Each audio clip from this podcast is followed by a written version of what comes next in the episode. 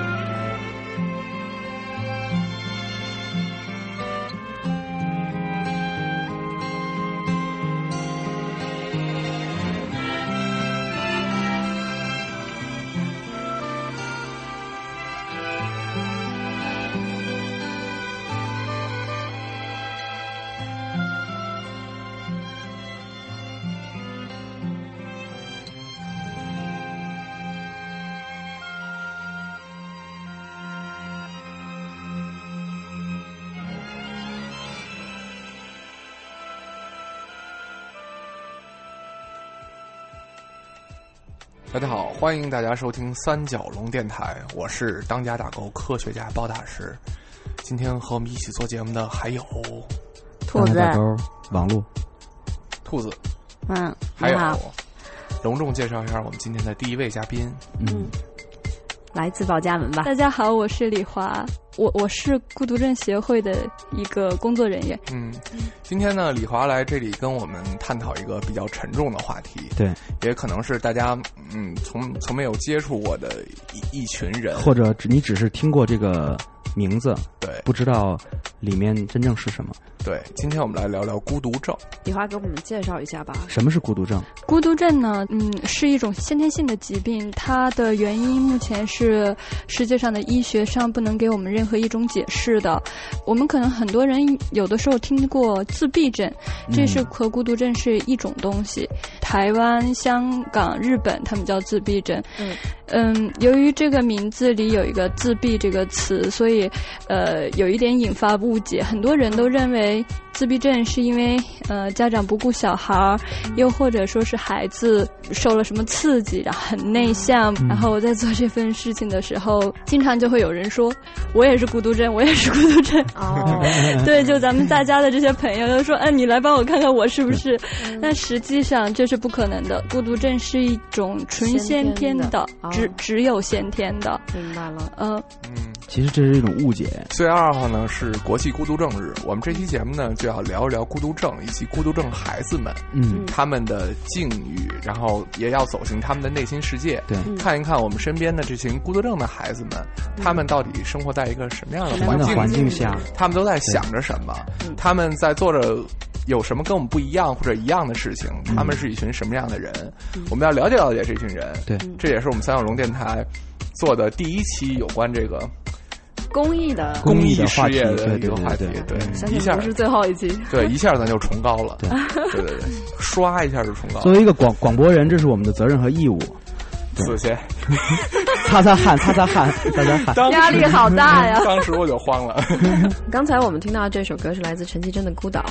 我们可能很多时候都会觉得自己是身处在一个孤岛里面，但是其实，如果是这些孤独症的孩子，他所面临的孤岛可能比你想象的禁闭的空间要更大。嗯，对，嗯，他可能更需要我们。嗯，那孤独症的孩子呢？他们可能是没有这种孤岛的概念的。嗯，他的世界很难反射，所以他可能从一开始就存在在一个独立的空间里一样，是吗？有一点这个意思。我们是一开始原本理所当然是有外界。的，那他们一开始是原本理所当然是就没有外界，没有外界，因为是这样，我们重度孤独症的孩子，呃，大部分都有语言障碍，他们很难阐述像我们一样很清晰的阐述自己的内心世界。他就算即便是阐述，也会是非常直白的一种语言。待会儿我们会有一个孤独症孩子，他虽然可以跟你交流，但是他很难有各种修饰词来说。嗯。自己内心世界这样子，嗯，那其实我们面对这样的孩子或者这样的人群的时候，我们是应该去努力靠近他，还是真的给他保留他自己的这种空间和领域呢？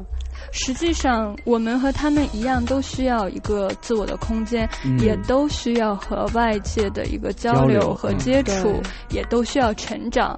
那只不过就是现在出了问题的，并不是说这种需求本身，因为我们不知道该怎么样去对应他们了，于是他们就被我们称之为一个孤独症或者什么的，就实际上就给封锁起来了。这是一群特殊人群，嗯，这样子。让我想起了《二零四六》里，就是王菲所扮演的那个机器人，他可能过了几十年以后，他的眼泪才流下来，他才能对当初的那件事情做反应。但是其实这时候，其他人已经感知不到这件事情了。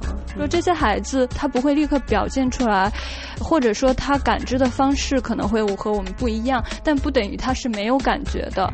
呃，他可能反射的时间点不太一样，呃，色彩也会不一样。哦，就比如说你音乐的话，咱们听的都是这种抒情的，他那就是摇滚了，就是这种感觉的。对，所以说，嗯，为什么要选《孤岛》这首歌呢？孤岛说唱到这个，每个人的心里都是一幅画。嗯，对，孤独症的孩子其实和我们都是一样的。嗯，对我们心里面也有一幅画。对，孤独症的孩子里面也有，可能他们心里的画比我们的色彩要更多，层次要更丰富。他能看到我们很多看不到的东西。嗯，只不过我们没有人去关心他，没有人去看看他，或者没有用到最合适的方法。对，李华现现在在中国有多少孤独症患者？实际上，呃，我们很难说出一个非常准确的数字，这个数字是一直在变化的。呃，现在是这样，美国他们那边的统计的话，现在是百分之一左右的概率。哦，呃，如果按这个比例来算的话呢，中国就要有一千万了。但是实际上我们是没有一个精确统计的。对，嗯，那实际上这个真正的能意识到自己的孩子是孤独症的家长，能占这个。整个这个孤独症的患者里的多多少？那我们国内的话，对这个的诊断其实还是比较，呃，小心，因为被中国的环境。被套上以后就很难去，对他的社会的那种感觉就就变得不太好，对他们就会有很大的社会压力了。所以中国被诊断的家长应该是百分之百可以看得出来、意识得到的，还有没有被诊断的也都是。李华，你在这个协会里现在工作了有几年了？我现在还算还是很浅很浅的，我才两年。两两年其实已经很久了，对。我我知道你肯定还有很多感人的故事想跟我们说，但是先让我们进首歌。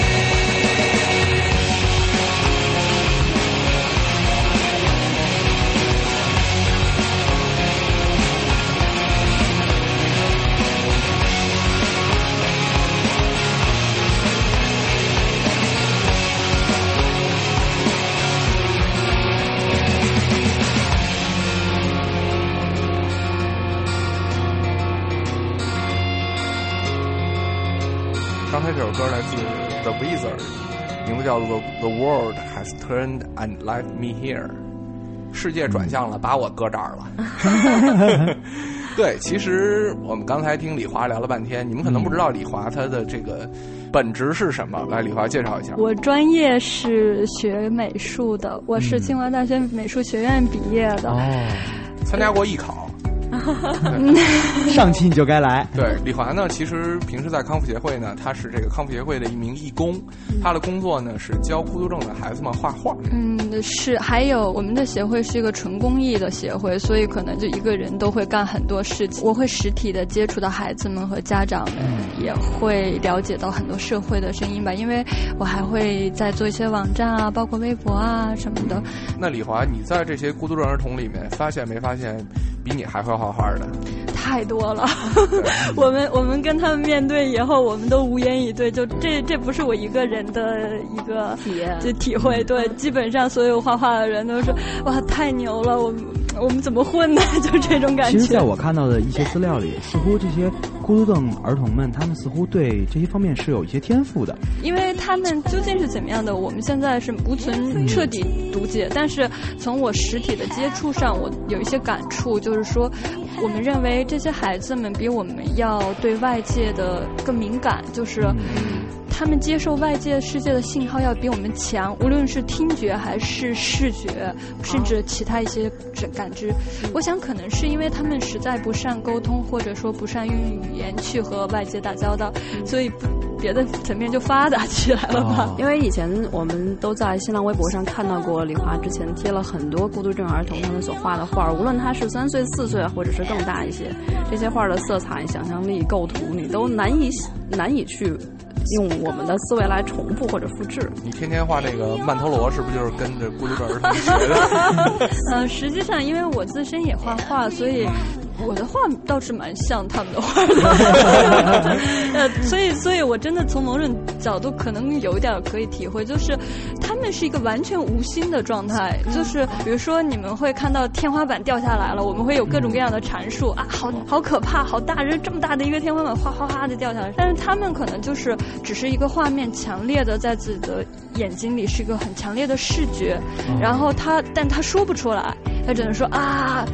什么的，但是他可能就把那个视觉完完全全反映到画面，所以那画面会非常强烈。其实，在这个人类拥有这么多的感官，其实，在现代社会里，可能很多感官都被弱化了，因为现在语言沟通或者是这些能力是一种现代化要求我们必须去达成的东西。但是，其实听觉啊、视觉或者是更多感官，可能我们本来被赐予的天赋，其实被淹没掉了，反而在他们身上能够体现出来，其实也是原原本本的一些东西。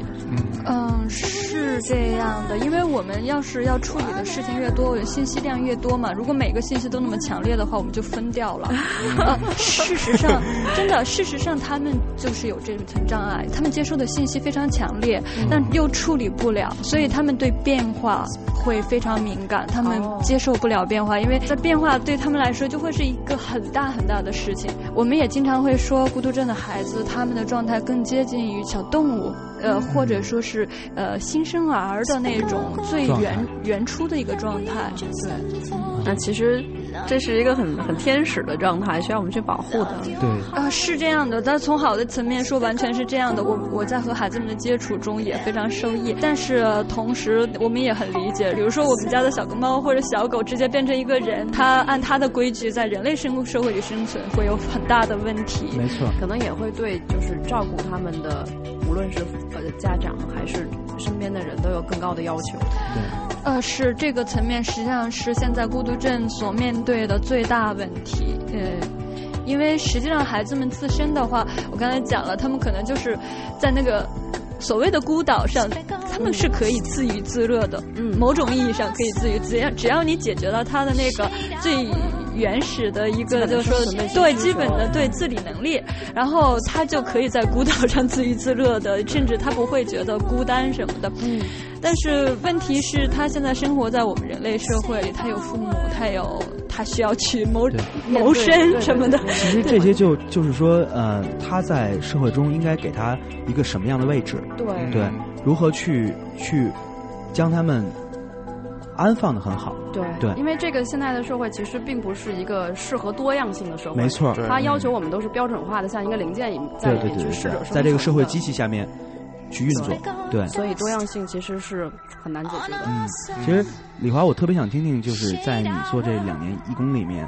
你有什么有趣的故事，或者是说有什么你很难忘的故事？我实际上是主要在做一个 A Art 天真者的绘画的网站。我们的网站里面，我是试图一起去创造一个家长的一个生活环境。我想说的是。自闭症的家庭就一定要每天都沉溺在康复之中吗？我觉得不必吧。就是说，自闭症的家庭也可以有音乐，也可以有电影，也可以有绘画，也可以有爱好创作，甚至说是啊闲聊三八的那些事情都可以有。对，呃，那其实我觉得，在我两年过程中，我通过这个网站，我还在做一些实体的活动。和我们活动打交道的家长，我觉得他们都在慢慢慢的变化。从第一次我的活动，每一个孩子都很拘谨，到现在我们活动，我一摇起啊，大家都很 很自然的热烈的，对，很自然的就过来。然后我这里的活动的，就孩子们都是会请了假，尽可能的就就想去。然后一听李李华姐姐的活动，都特别想去。上回我们做活动的时候也是，就是文章的经纪人有来付老师，然后他他看到以后，他说他很惊讶，因为他之前看到自闭症都是在机构里训练的那些，就是呃，人家都告诉他们，就说孤独症的孩子你是不可以去和他接触，因为他接受不了新的环境、陌生的人，的确有这几个层面。呃，但是他没想到到我这里来，每个孩子都那么开朗的，然后就在那里。就是很爱和人打交道，很开心的，很主动的去做很多事情。上回我们活动是做菜、画画，呃，和狗狗交流，然后就三三项，每个孩子都特别特别主积积极。我听起来这个活动我都想参加了。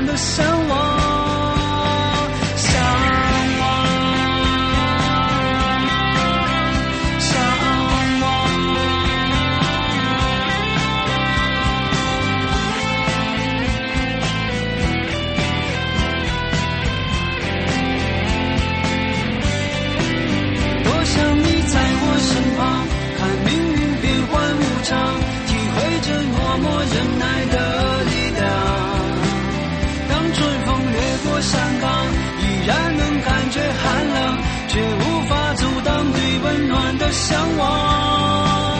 多想你在我身旁，看命运变幻无常，体会这默默忍耐的力量。当春风掠过山岗，依然能感觉寒冷，又怎能停止对温暖的向往？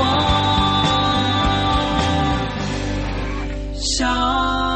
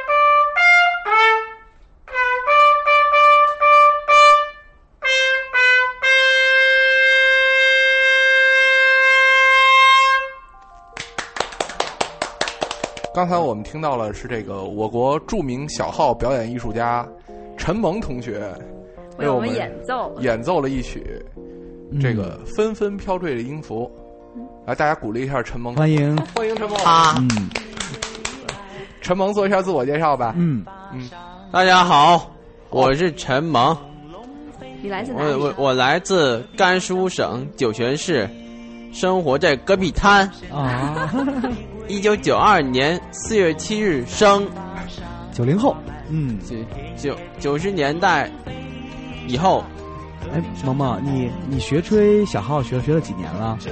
啊，七年。哎呀，七年，那很久了。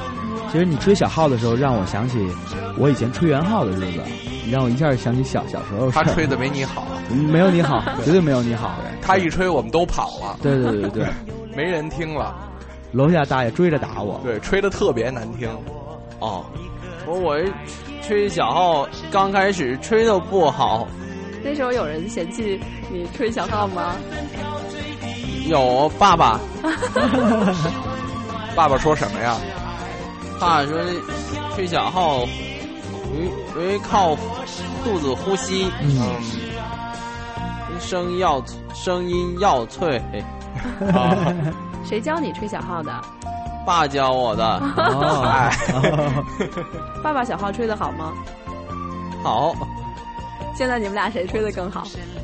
我快追上爸爸了。哦，快追上爸爸了，那很棒。嗯，你已经超过我们的这个音乐人王璐了。对对对对对，我我败了。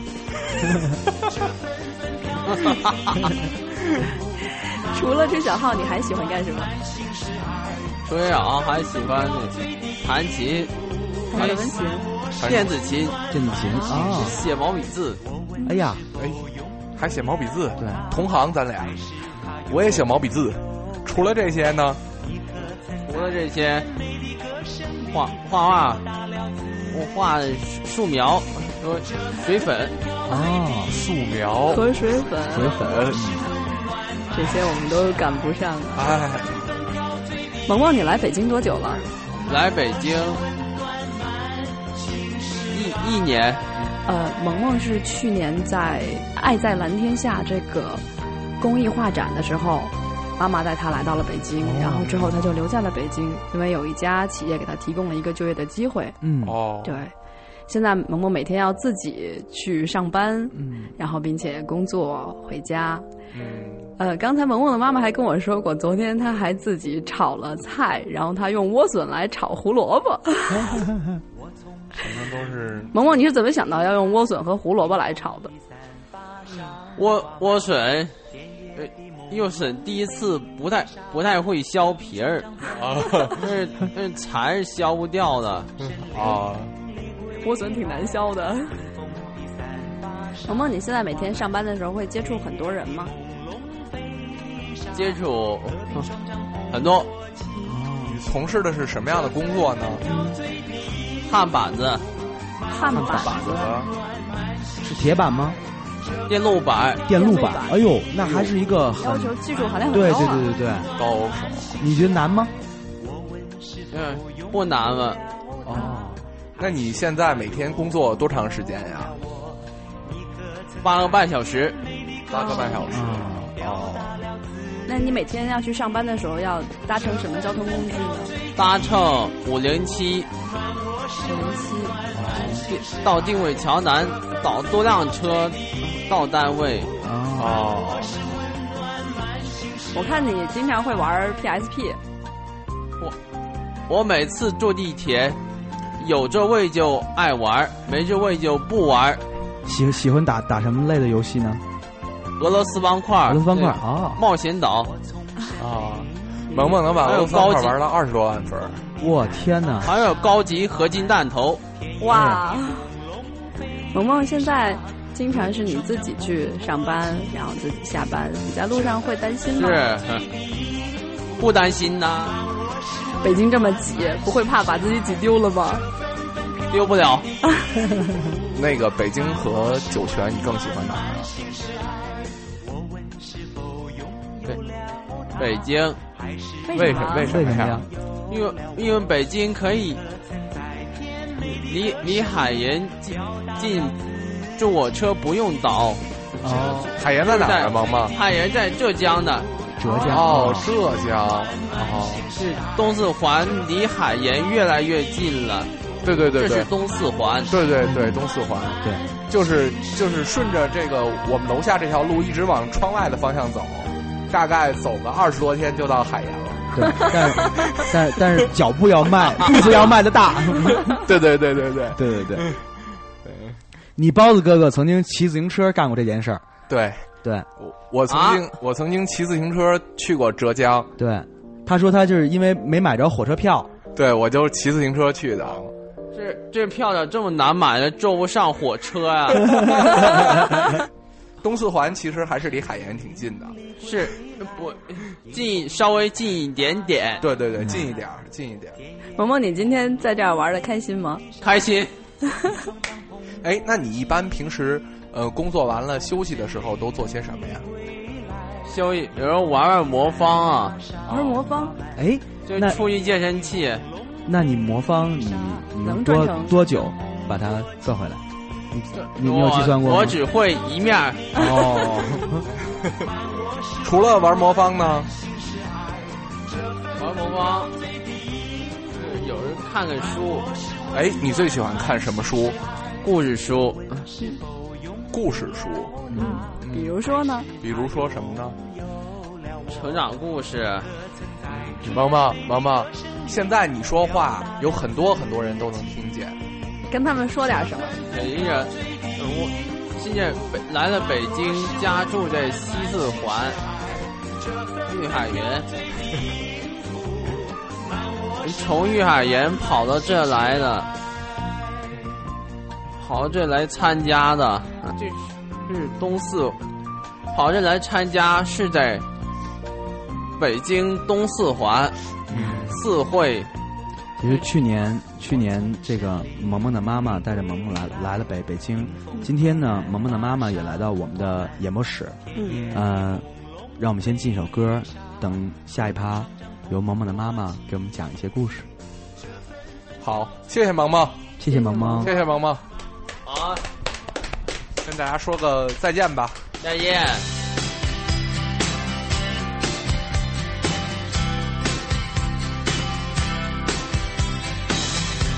You up in the middle of the night, like a.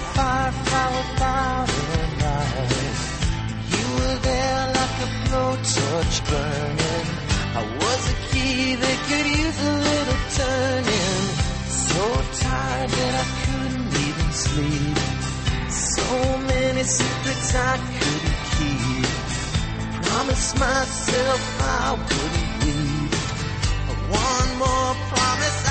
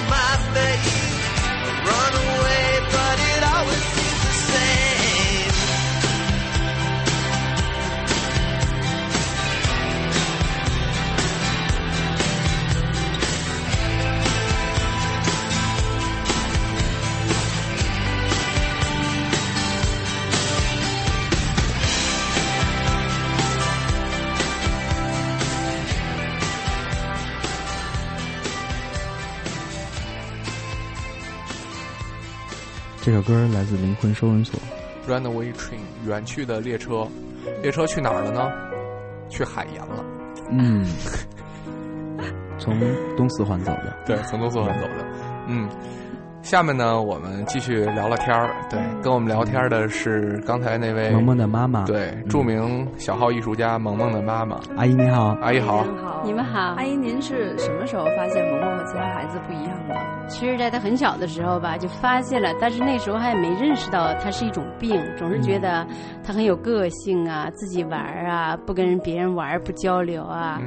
嗯，没想到他会是一种病嘛。后来是一个同事跟我说，感觉他不大对劲儿。嗯，因为当时也不太，呃，承认嘛，哈，自己的孩子嘛，总是觉得挺有个性那种感觉，没往不好处想。但是有个同事提醒我，后来我他在他三岁的时候，我就领他来北京。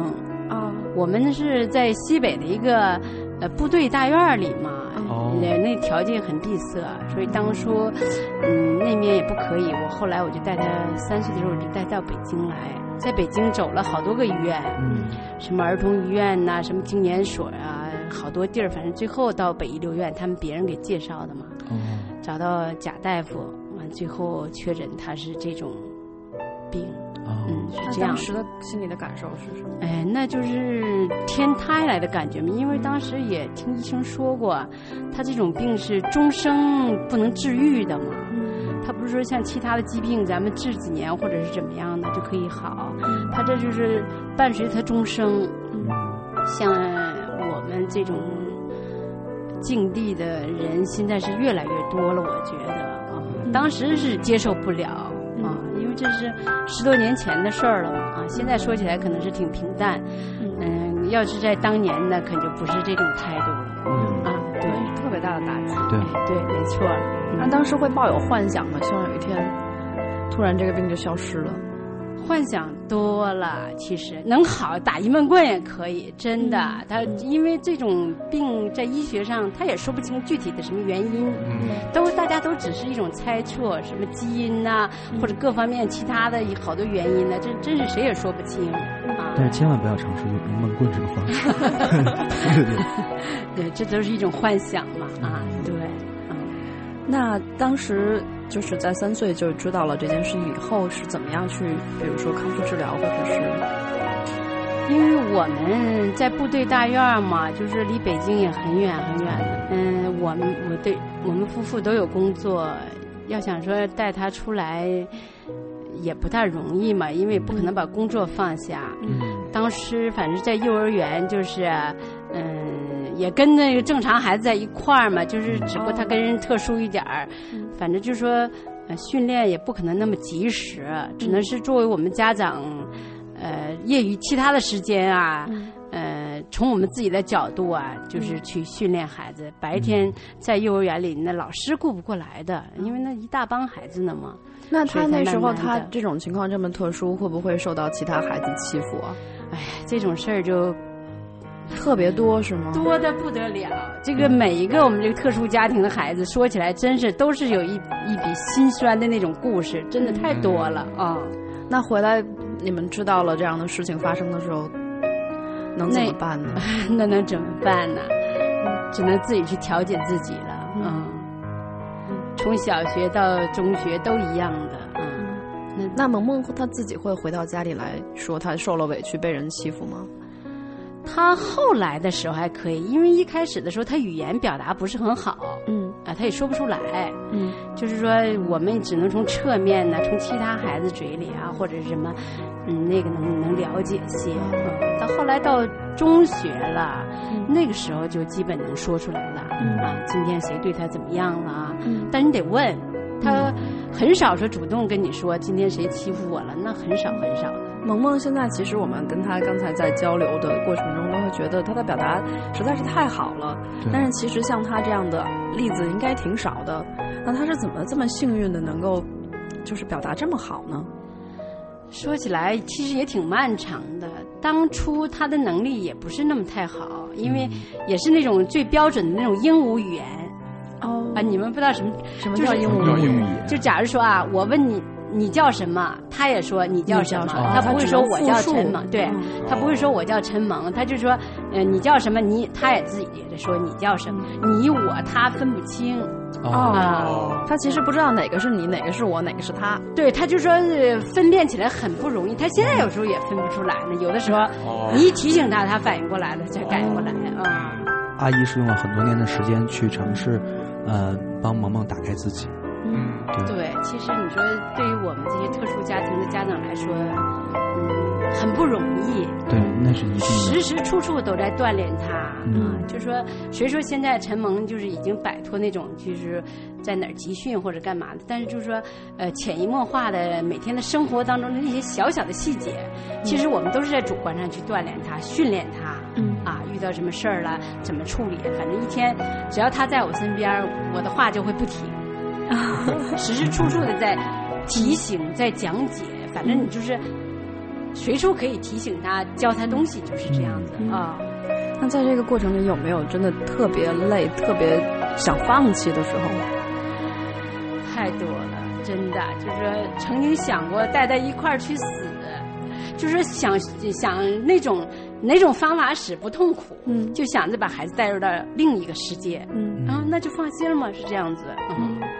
但是，作为我今天能有现在这种心态，一个本身他的能力是相对好一点儿，再一个呢，嗯，我也看到他的进步。有再说，呃，从李华这方面，我也接受很多他的那种建议，使我走出那种困境。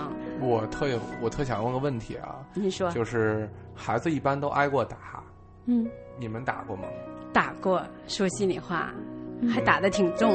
嗯，有的时候是什么呢？嗯，一件事儿，假如说第一次犯，肯定不会挨打。嗯，因为我天天天天说，他还要去做。嗯，那真的，啊，我觉得我的，啊、对，我觉得我的耐心已经到极限了啊！现在是，现在是不挨打了。小的时候真没想挨打。现在估计你也打不过他。那萌萌现在在北京上班，就是他，您可以让他自己去上班了，不会担心吗？当初也担心，后来经历过几天以后，我觉得也没什么事儿，因为他现在坐公交车他会变通嘛，嗯、这个车坐不了，他可以换一个路，他不是说是很刻板、很死板的必须坐那个车，嗯、他不不是这样，所以我放心嘛啊。那第一天他自己这样去上班下班的时候，您在家里家里是什么心情？那也很揪心的，也就是啊。有的时候头几天就默默的去去偷摸的摸猫起来去看他回来没有，对 啊，完了就这一步一步的就全放手，直至到今天嗯。不过到北京这一年来说，他的变化还挺大的。萌萌自己也有很多变化，对，因为从来原来他长这么大，我从来没撒过手，没说独立让他自己去干什么。因为基地我们那圈儿特别小嘛，那个安全，也没有什么车。但是这北京，我都想象不到我会能有今天这这种这种成果吧。说白了，就是他可以自己随便去走，坐交地铁呀，坐什么任何一个地，只要他能找到的地儿，那我都放心，我都没事儿。嗯，其实我已经感受到萌萌一天比一天好。阿姨的那种喜悦感，对对，而且刚才有一个细节，你们可能听不到，就是在阿姨说话的时候，萌萌一直在点头。嗯，她其实一直心里在跟着我们去进行这样谈话。嗯，对，其实就并并没有你想象的那样的那种，就是隔阂，隔阂。没错，对。那那个您现在放心他一个人在北京生活？现在还做不到，但是我想逐步要锻炼他，往这方面去努力。嗯就是我觉得，就是无论是在哪儿，对独立生活可能是一个，都是一个同样的命题。对，都是一个同样的命题。对，因为毕竟他是生活在这个社会圈里，他还是要跟大众一样的嘛。嗯。再说了，我们也有老的那天，也有呃不在的那一天。为了的我们的，为了他的将来，我们现在必须得付出去努力的。我们毕竟不能跟他一辈子。我记得在去年还是前年的时候，曾经看过一部电影，叫做《海洋天堂》。是李连杰和文章一起演的，也是演了一个孤独症儿童的父亲。他知道自己得了绝症之后，他就是逼迫这个孩子在自立。嗯，当时那个孩子他只会炒鸡蛋这一件事情，然后还要每天去从冰箱里拿出一个鸡蛋来，然后只会做这一件事儿。但是萌萌现在自己可能已经。能够去挑菜、去买菜，会许多许多的事情。反正就是说，呃，各方面都锻炼他吧。就是首第一步得慢慢来。今天你像他今天买的那个莴笋就不是很好，那我就可以给他讲，我说下次买好一点的。嗯，就是嗯，其他方面先别考虑，这贵不贵的或者啥的。但是你要提醒他嘛啊，嗯，他得一步一步来。今天买的不好，下次他可能就买的好。今天的削莴笋没削好那个皮，他下次他肯他肯定就坏了，因为他今天吃起来太费劲了。在吐那个皮嘛 啊，不容易。但其实我感觉，其实萌萌是一个专注力很强的人，而且他很有天赋。他能用一个很短的时间去适应一下陌生的乐器，让他出声儿，让他出调嗯，对，还有找，对他会去找这个东西，可能是我们很多人，我我们很多语言交流上没有障碍的人没有的天赋。没错，对。其实萌萌是一个非常特别的孩子，他有很多天分，非常可爱。嗯，就是其实，在。老天拿走了他一部分语言能力，或者是一些跟我们一样的东西的时候，其实他打开了更大的一扇门，让我们看到这是一个多么丰富多彩的孩子。嗯，刚才我们还看到了萌萌画的一些画儿，将来我们也会跟大家分享这些画儿，你能发现一个非常美轮美奂的世界。嗯，其实听阿姨讲这么多，其实阿姨一天一天走过来真的不容易。嗯，但是到了今天为止。萌萌其实已经渐渐的开始可以自己解决很多事情，对，慢慢的她可能也能自己独立的生活，嗯，对，其实这个要感谢阿姨不断的努力，嗯，和协会的很多很多帮助，对对，但其实最重要的一点是，呃，不论你是一个孤独症儿童的家长，你还是一个普通的社会人，你还是一个协会的社会工工作者，嗯，最重要的一件事，我们不能放弃。对，只要我们一直在努力，嗯嗯，你看，像萌萌到到今天，其实可能阿姨用了很很大的心血，对，这不是我们几分钟谈话能够没错对表达出来的。但是萌萌今年十九岁，她其实未来的路还很长，嗯，可能下一个十年，如果我们有机会再坐在一起的时候，萌萌可能会会和现在变得很不一样，对，对，她可能会有更大的飞跃。好，谢谢您。谢谢阿姨，特别的感谢，特别感谢。哎，首先是谢谢一位妈妈。嗯。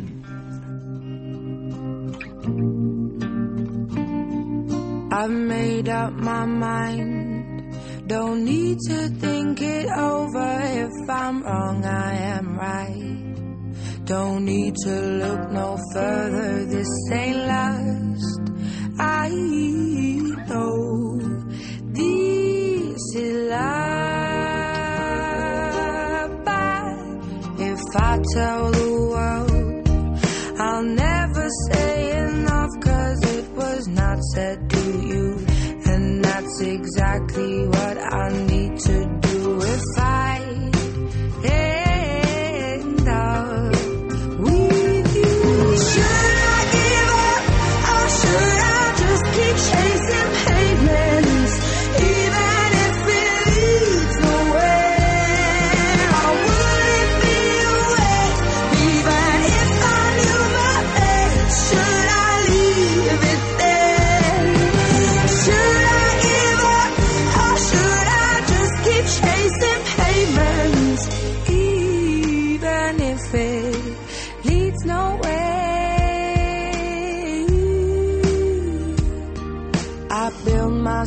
and fly around in circles, waiting as my heart drops.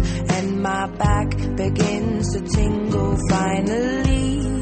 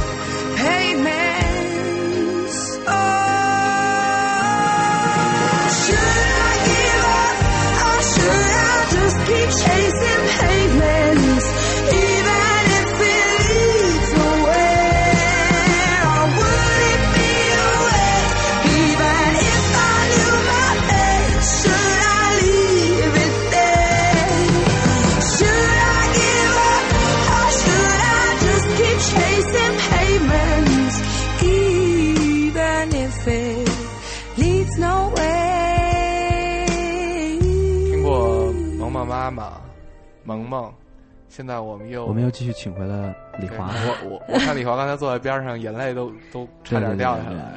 嗯，对，就是其实像门门或者萌萌妈妈这样的家庭，在我所接触的家庭里面，实际上已经是特别特别特别特别好，就好的不得了的了非。常幸运。嗯，呃，就是说，包括幸运，包括他的状态。实际上，幸运我一直认为是，当你的心的位置到一个很好的位置的时候，幸运就会随之而来了。嗯，其实心态是最重要的。非常非常重要。对，那其实包括可能大家都觉得陈萌刚才可能说话很稚嫩哈，他十九岁，十九岁还是这种语言表达能力，但实际上已经真的真的很不容易了。每一个走到现在的家长都是最棒的。嗯嗯，那么。其实我会经常遇到一个问题，就是说我们来给大家看这种陈门这种很优秀的，我们都说他甚至有一些天赋。嗯，我们我们光看到这些的时候，会觉得，甚至说，哎，孤独症是不是没准儿还挺美好？嗯，嗯，对，会有这种嗯灵光一现的时候。呃，对，然后会，那我们是不是应该更多的去面对那些，呃，什么山区的，呃，更贫困的，他甚至连这种知识都没办法获取的那些当然就该去帮助那样的人群。对对嗯。但是其实你日常更多的面对的家庭或者是孩子是什么样子？呃，我面对我坦率的说，我面对的家庭都是情况比较好的，因为我这边是在做文化层面，嗯嗯、一大多数家长都在觉得自己的孩子的一生要比别人要学更多的东西，拼命的在赛跑。你见过的最坏的状况是什么样子？嗯，就是有一个家有一个孩子，他到协会第一件事情就把协会的门的玻璃就碎掉了，哦有暴力倾向。那么为什么会这样？实际上是家长某种意义上他们就是比较偏执的一种介入，介入不太良好。然后当时家长也很，他其实不是不爱他的孩子，他花了很多钱走了全国的医院和很多机构什么的，但是他是没法，心态是希望把他治好，是吗？嗯，对他想要重新变成一个正常人。对对，是这样，他没法面对孩子，于是可能他在家里就是关起来什么的。当然后他到协会也是，当时可能就就把孩子甚至就是用铁链子锁在树上，这样子。然后那其实有一些介入会让他好一点，好一点以后，那由于他日常的这个环境是没有办法去呃给他一个良好的康复嗯状态的，所以他就是好一点又回去，好一点又回去，呃，不断的不断的在恶化。那嗯，我也挺想知道，是我们的现实生活中还有一些小孩子，他们得了孤独症，嗯他们的家长可能不知道。嗯，那李华，你能给我们讲一讲孤独症的这种早期的症状是什么样子的吗？孤独症因为是完全先天的，所以、呃，而且是就是说不知道会降临在谁的身上，嗯呃，并不是说你家长 有有问题能查出来这种状态。嗯，他们一般在两岁左右可能会有一些呃症状出现，比如说，呃，孩子你叫他，他不太搭理你，他总会要吃同样的东西，然后他会对一些变化的反应很敏感，对声音、对光线的反应异常的敏感，呃，或者说是有游戏方式是一个人，然后特别刻板，语言上表达非常迟缓，等等等等，很多的。需。要孩子就是呃，孩子的家长在早期对孩子有特别强的关注，要是注意到这些特征。对，实际上我们即便是医生，也无法说在两岁岁的时候就给一个完完全全百分之百的回答，就是说是或者不是。那我们讲是高危人群，呃，但我觉得其实家长不要害怕，因为，呃，对于孤独症的这种关注，如果你对正常孩子去做，只会对他好，因为，因为。对，不会说我我我用对孤独症的方式复试对了我的正常孩子，那我正常孩子是不是出问题？不会的，只会对他好，因为孤独症是需要你去更多更好的看到你的孩子他原本的样子。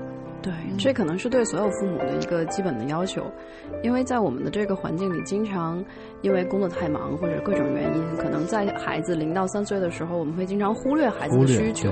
但是其实那个时间段是一个孩子心理健康最基本形成的一个时期。对对对，你的忽略很可能会造成他将来，即使他没有孤独症，他是一个健康的孩子，他会有很多心理问题在他长大的过程中反映出来。其实，不论是什么样的问题，其实我们都要用最科学的方式去对待。对，而且你从陈萌到现在，他十九年成长，他今天能获得这样的成就，你也可以知道，其实孤独症这个东西，你越早发现，越早去面对它，越早去干预它，越早用爱去改变它，它会得到的这个效果就会越好。嗯，嗯，另外一个就是说，可能很多家庭当面对这个事情的时候会很急躁，但是，呃，我们。中国老话就说“欲速则不达”，对，其实有一些事情，就包括刚才问陈门是怎么变化的，妈妈也一下子回答不上来，嗯、是用一天一天来变化的，所以这一天一天不是说你急了它就会过得快，或者你不急就会过得慢，有时候你急了以后反而会给孩子一个过激的反应，嗯，呃，反而让你这段路本来是五十公里变成一百公里，可能就会越漫长，这种样子。对我们来说，可能陈述的只是十几年最后的一个结论，但是对每一个家长来说，他要过的可能是四千天、五千天、六千天，一日一日，或者说，我想他们都甚至是用秒来计算的。是的，嗯。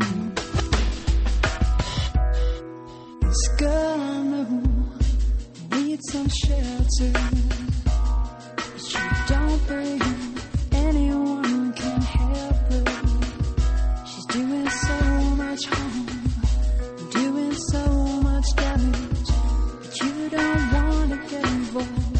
You tell her she can't manage, and you can't change the way she feels. But you could put your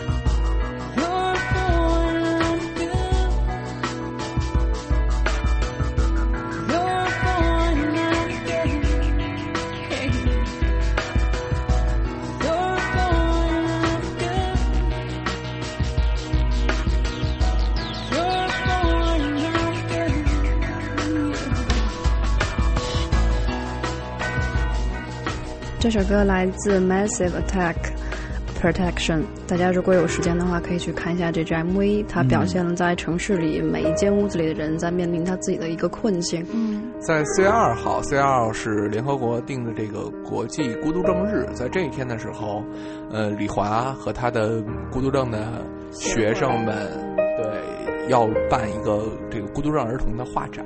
嗯啊，实际上不敢说是我的学生们，因为真的是来自全国各地的。我们这次有八十多八十多位小画家，然后画展地址在北京中间呃美术馆，呃在信实路那边，北京西四环四季青桥那边。这个画展会持续多长时间呢？是两周的时间。两周的时间，嗯，就是在四月二号以后两周，大家都可以去看看这个画展。对对对对是我们看过陈萌画的画儿，就是真的非常的棒。嗯如果你有时间的话震，惊了。对，对，这次里面城门也会有四五张吧，而且四月二号当天下午是非常热闹的，会有很多各真的是各社会各界有爱心的人们都来到我们的现场啊，包括孩子们还会现场献艺，呃，会会非常有趣，非常欢迎大家来。对，所以大家有时间的话，可以在四月二号去参加这个画展。对如果你当天恰巧没有时间的话，也希望你能够抽出之后的两周这个时间去看一下这些孩子们画的画，感受一下他们的创造力。两周时两周时间呢，总有一天有空。我们在那儿还有什么方法能帮助到这些孩子们呢？如果说现现阶段来讲，刚才陈妈妈也在讲，他们很自卑，所以我觉得大家去认可他们。我的意思是说，比如说你看到一个你喜爱的画作，你收藏起来，呃，他们真的很棒。可能要比你随便在街上买到的都要棒很多。你收藏起来，你给他们留下一些联系方式，或者说是，呃，去购买他们的小延续性的小商品。这个并不仅仅是金钱上的一个支援，实际上金钱很少了，嗯，更多是心灵上的一种支援。对，接纳。对，家长们其实很多时候可能都在默默的想，我们的孩子一无是处。那其实我们去做这样的活动，一方面是想让社会各界都了解这些孩子，他们也有他们的优秀的地方；另一方面也是希望家长和孩子能够通过这个过程，他能够得到一种就是自自信。实际上，真的也有这样的例子的，就是这些孩子可能都被很严重、很恶性的欺负，就是周围都会叫脑残或者吐口水那种。那因为他画的特别好，然后卖出画作以后，然后那些孩子们可能就对那个孩子就有一种认可，哦，这个孩子还是可以画画的，呃，他他只是有点奇怪而已，就马上就换了一种思思维方式，嗯。其实，在这个社会里，多样性的被接纳、被认可，都是不仅是这样的孩子，就是可能你会日常被要求，只有一些公共的标准才能被接纳、被认可。比如说，你是不是能比其他孩子赚更多钱？这可能也是我们也经常会面对的同样的一个课题。那对这些孩子，我觉得最基最最基本的是，我们要去首先去尊重他，认可他。是这样的，我一直认为就是和孤独症打交道的每一种人群，都首先要面临的是一个概念切换，扔掉我们已有的所有概念，重新来审视这个社会。这是孩子们给我们的一个非常好的机会。嗯，其实我在想，可能并不是说扔掉我们所有的概念，我们这些概念可能本身就是不对的。对，对，孤独症的。孩子们，他们看起来是在生活在一个荒谬的逻辑中，但其实他们这个逻辑反过来是没有在这个社会中经经过污染或者说经过扭曲的。其实可能只是你不理解的一种秩序。对，嗯，我们不理解这种秩序，不能说明这秩序不存在。对，因为很多时候你试着去理解它，有些秩序和方式可能比你还要高级。对。有时候也是我们来自自省的一个机会，其实他给了你机会。在当今的社会下，可能缺少的是宽容。嗯，对对。如果我们多给他们一些空间，多给他们一些宽容，其实也宽容，我觉得特别对。这个社会不但不但缺少对别人的宽容，有时候对自己也不是很宽容。自己的宽容，对，包括。像像陈萌的妈妈，然后像李华，我有时候也特别想跟他们说，不要那么紧张，对。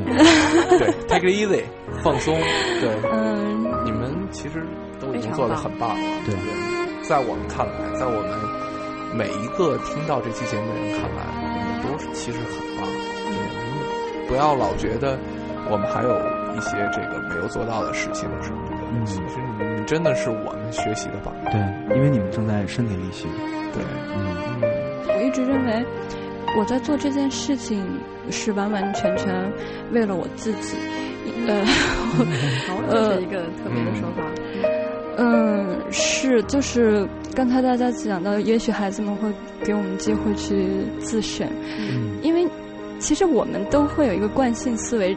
我会猜测你下一句要说什么，或者下一个行为是怎样的。孤独症的孩子可能是完全让你这个没办法去作用的。对。呃，然后实际上是你和孤独症孩子陷入了同样的境界，你无法，你面对一个自己无法预测的事物慌了神，然后把你的最弱项就暴露在那里了。呃，我说其实不是孤独症的孩子们孤独了，是他们让我们觉得自己很孤独。对，所以在这个时候，其实他会给你一个机会去真真的就像大家说的那样去自省。你会发现，哦，原来自己是这么没有耐心，原来自己是这么偏执的在看着这个社会，呃，原来自己有那么多的固有概念，然后去。就原来自己忘了那么多最基本的东西。我们的节目也快到尾声了，丽华，我再问你一个问题，嗯，如果我们身边有人有时间想去帮助孤独儿童，怎么联系你这个组织，加入到这个组织之中？呃，加入到组织，我们可以通过。我现在目前有的是，就是协会，它是北京市孤独症儿童康复协会，你们是可以搜到的。另外，我们也有网站，也有微博。但是我还是更想说的，就是说，公益其实是从自己身边的一个小事情开始做起的。我觉得太多人都在太贪大，不要去想那些，比如说。我们现在看着最悲惨的事情，我的意思是说，不是放弃他们，而是从你可以做的一件事情开始。当你做出一个好的范例以后，它就会是一个良好的精神食粮，慢慢的带动整体的发展，到最最边缘的地方，它都会受到这种恩惠。包括你你你想到了，你就可以去做。我一直对志愿者在说的是说，他们一直问我我可以做什么，我说。你们可以做的太多了，我只是想知道你想做什么。嗯嗯，是的。好，谢谢李华。嗯，谢谢大家。嗯，又到了我们节目该说再见的时候了。对，嗯，走一下传统环节。我觉得刚才李华这句话其实对我启发也很大。你想做什么？有的时候我们会给自己一个非非常伟大、非常宏伟的愿望，其实只是逃避当下眼前的责任。嗯。嗯，你不如静下心来问问自己，我想做什么。没错。我想说一句，对所有需要你帮助的人，请不要放弃他们。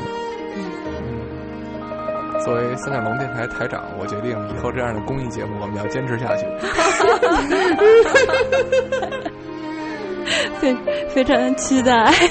最后要再次感谢李华，感谢萌萌，感谢萌萌的妈妈。谢谢。今天他们的到来给了我们一个非常新鲜的、有丰富的世界，我真的很感谢今天下午所有的时间和谈话。对，谢谢你们，谢谢毛毛，谢谢谢谢谢谢。我们也谢谢大家。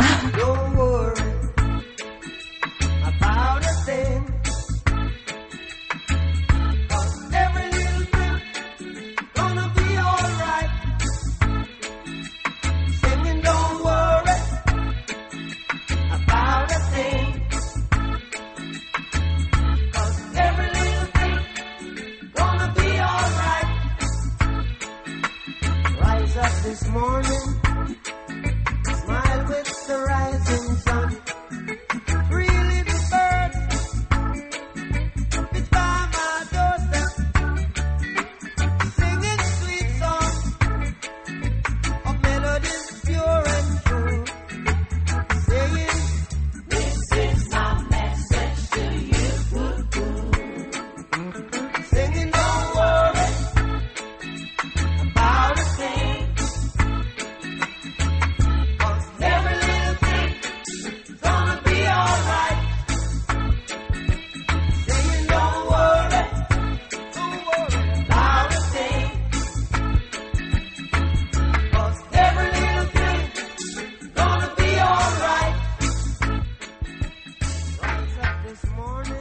事，你说吧，萌萌。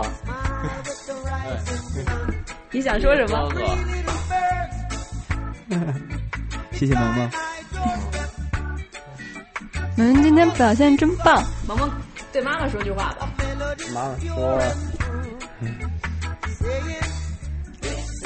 你你自从自从丹叔来到北京。”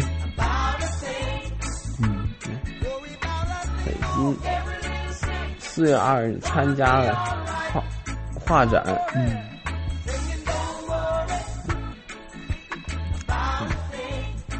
有很多小朋友画的画，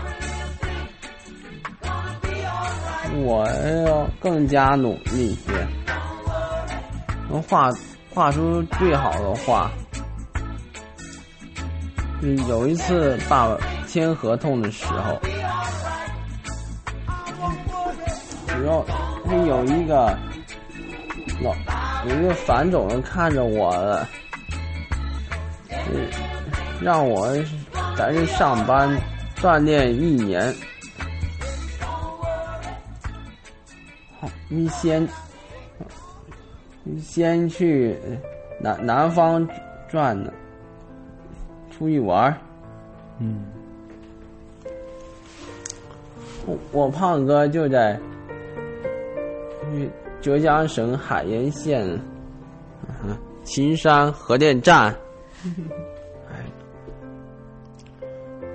那那有有一个女儿叫菲菲，啊，很漂亮啊。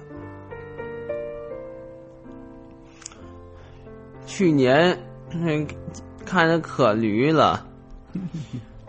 他很少跟我跟我玩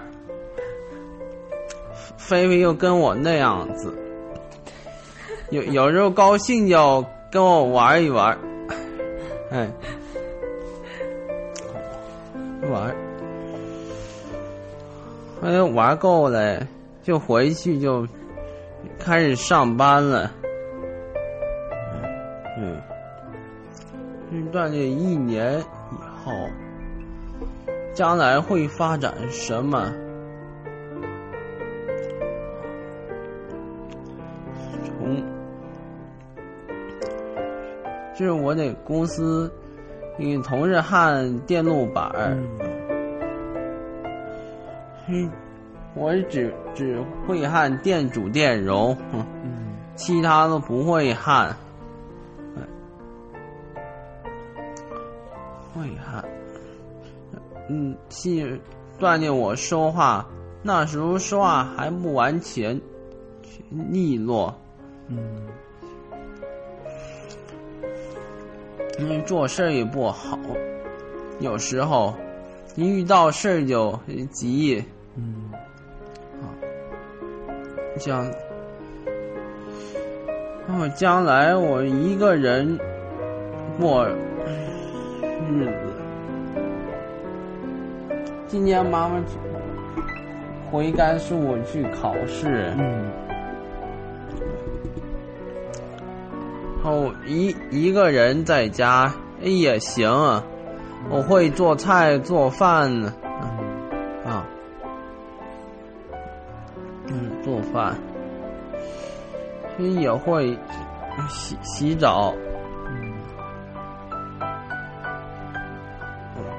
好了。谢谢萌萌，谢谢你，别高兴，谢谢了。嗯，萌萌加油，对，你你是最棒的，最棒，你是最棒的，对，好。